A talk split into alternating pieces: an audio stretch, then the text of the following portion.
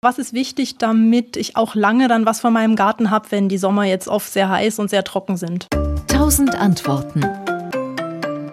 Ja, es geht erstmal um die Pflanzen, dass man die richtigen Pflanzen pflanzt. Aber das A und O, und da fängt natürlich Gärtnern immer an, ist der Boden. Das kann man nicht anders sagen. Der Boden muss gut vorbereitet sein, dass er Wasser sehr gut halten kann. Und dafür müssen wir eine Humusschicht aufbauen, also durch Mulchen. Der Boden sollte immer abgedeckt sein, dann ähm, durch organisches Material, das ist Rasenschnitt, das ist Laub, Laubkompost oder alles, was im Garten anfällt.